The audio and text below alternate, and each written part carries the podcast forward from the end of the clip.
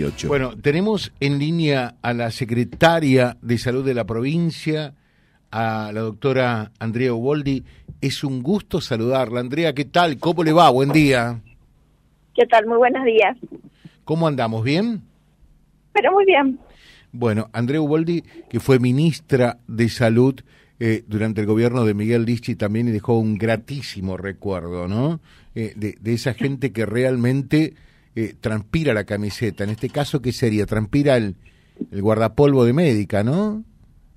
Bueno, ya yo no uso guardapolvo porque no estoy atendiendo a pacientes, pero bueno, eh, transpiramos, no, me parece que acompañamos a los equipos en el territorio, que, que es una decisión fuerte, eh, incluso de este gobierno, del gobernador Puyaro y de la ministra Ciencio, de, de estar en el territorio, digamos, eh, yo tengo mucha experiencia en el territorio y en esta gestión hay una fuerte impronta del gobernador Puyaro y de la ministra Ciencio de también estar en territorio acompañando a los equipos.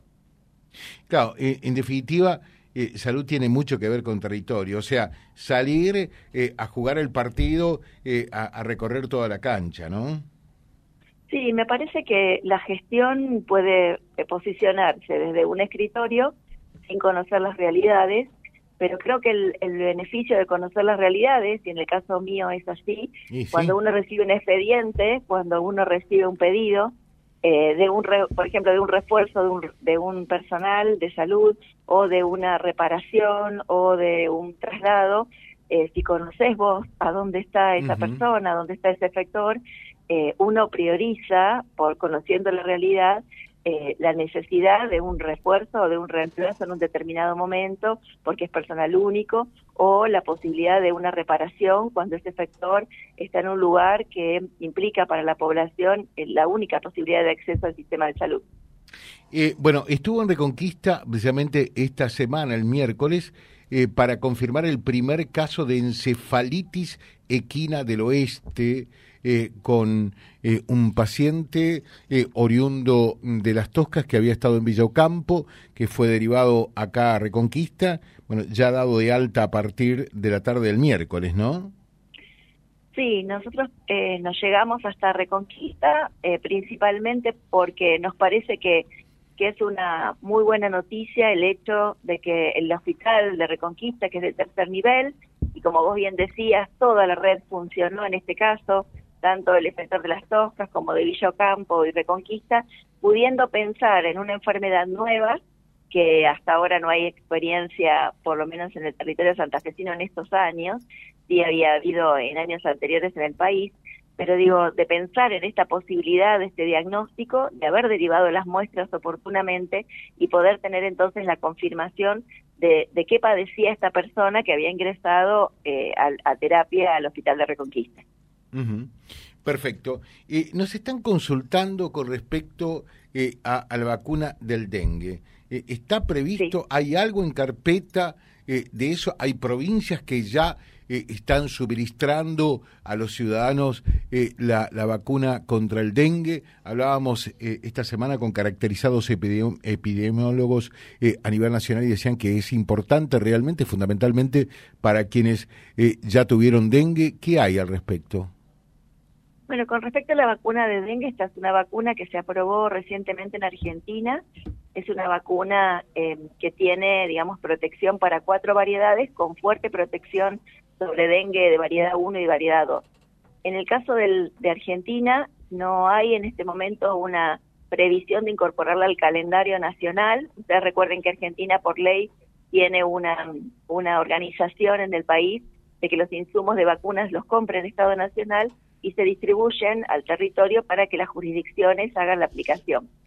Eh, en este momento está solo disponible en el ámbito privado, esto es, si uno tiene cobertura social o, puede adquirirla, pero no está en ninguna provincia aún implementado la vacunación y la primera que va a comenzar a vacunar con, una experiencia para evaluar también eh, la factibilidad, es decir, si, cómo es la implementación, si hay aceptación por parte de la población y demás, es alta en algunos departamentos de Salta, porque Salta ya tiene una historia eh, casi anual de casos permanentemente en un vínculo fuerte con Bolivia, y ellos empezarían en enero esta vacuna tiene un esquema de dos dosis, es decir, que una primera dosis se aplicaría en enero y la segunda dosis tendría que aplicarse en abril. Digo, para comprender que para este periodo del año, con la situación de dengue, vamos a estar un poco más alejados de la posibilidad de impacto de esa vacuna sobre el brote que va a ocurrir seguramente en este verano, porque para lograr la protección necesito tener las dos dosis aplicadas y este grupo poblacional recién completaría su pauta en abril. Entonces, se está evaluando en las distintas provincias eh, a qué población vacunar. Salta lo va a hacer en adultos jóvenes, que es la población que tiene más cantidad de casos, donde se presenta la mayor cantidad de casos, y esto que implica un impacto sobre el sistema de salud, pero también sobre el sistema productivo, porque es la población que trabaja, que circula. Eh, y sí, es muy importante que recordemos que es una vacuna que eh, simula la enfermedad, por lo tanto, como es una vacuna donde el virus está adormecido, no puede aplicarse en personas con trastornos en las defensas, ni embarazadas, ni en personas menores de cuatro años, eh, y alguna precaución en los adultos mayores por encima de los 60 años. Eh, perfecto. Dos o tres cositas finales. En realidad sería para la ministra, pero por lo menos eh, utilizando el nexo y el puente que representa ser secretaria de salud. por favor, háganse cargo de lo que fue una negligencia absoluta yo diría, no hay adjetivo descalificativo para las autoridades de salud eh, que estuvieron hasta el 10 de diciembre, eh, que hayan dejado sin atención oftalmológica al hospital. Es un absurdo, debe haber más de 3.000 personas que necesitan tener atención oftalmológica y lamentablemente en un hospital de tercer nivel de atención no tenemos atención primaria de oftalmología, un absurdo total.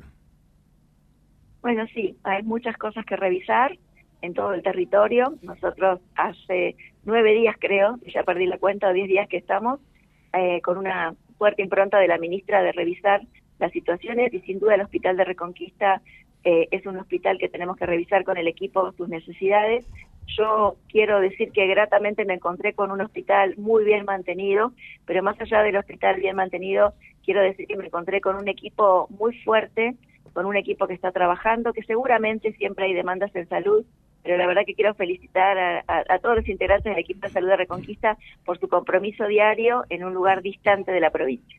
Eh, voy a decir dos cosas, si no sería por el equipo, eh, la, situación sería otra, o sea, si se sostiene es por el compromiso de los profesionales. ¿eh? Por, eso quiero marcarlo, porque eso quiero marcarlo porque ha habido un, un abandono, como vos decías, una falta de presencia que nosotros vamos a revertir, ya lo demostramos en, en esta semana con, con pocos días de gestión, pero estamos eh, revisando las necesidades y, y ver el fortalecimiento de cuáles son las áreas a priorizar, pero quiero volver a felicitar al equipo de Reconquista por su trabajo diario. Y otra cosa que yo quiero marcar y subrayar desde el vamos, por favor, eh, hay que volver a implementar el servicio del 107 y las derivaciones a Santa Fe, porque, eh, eh, ¿sabe lo que pasa, Andrea? Que, en realidad después la gente viene acá a la radio a pedirnos por favor a mendigar a ver si podemos conseguirle un pasaje. No puede ser que no haya un servicio de 107, porque ¿qué es lo que ocurre? Eh, eh, acá el médico le dice, bueno, derivación a Santa Fe eh, para su, hijita de 6, 7 años, la van a atender en el Alasia, pum, pam, y, y el 107 no funciona porque todos los vehículos son un cementerio. Es un absurdo de la negligencia y lo que le estoy diciendo a usted se lo dije al propio gobernador de la provincia, no a Sonia Martorano, porque vino una sola vez durante tres años y pico que fue ministra de Salud. ¿eh? No, estamos en este fortalecimiento del sistema de emergencias y traslados, así que bueno, seguramente empezaremos a, recorrer el camino, siempre va a haber dificultades, pero me parece que son ejes muy importantes a tomar. Y me hago cargo yo. Eh, ojalá que realmente Silvia Ciancio, que es la ministra, tome su ejemplo y hay que transpirar la camiseta y hay que dar la cara. ¿eh? Le dejo, buenísimo. Le dejo un saludo y una feliz Navidad para usted también. ¿eh? Bueno, aprovecho para saludar a todos en estas fiestas, a cuidarse mucho y bueno, seguiremos en contacto. Con todo gusto. Eh, es un placer realmente dialogar con usted. Que tenga un buen día. ¿eh? Enorme. Gracias. Es la secretaria de Salud, Andrea Uboldi, fue ministra de Salud de la provincia durante la última etapa del gobierno de Miguel Lischit. ¿eh? Eh, esa gente que realmente tiene un fuerte compromiso para con la salud, que no tuvo eh, Martorano, Sonia Martorano, hoy diputada provincial, porque además la premiaron con una banca en la legislatura. y esperemos que, Silvia Ciancio esté a la altura de las circunstancias. por eso el, legado es de Uboldi, lo digo yo y me hago cargo de lo que señalo.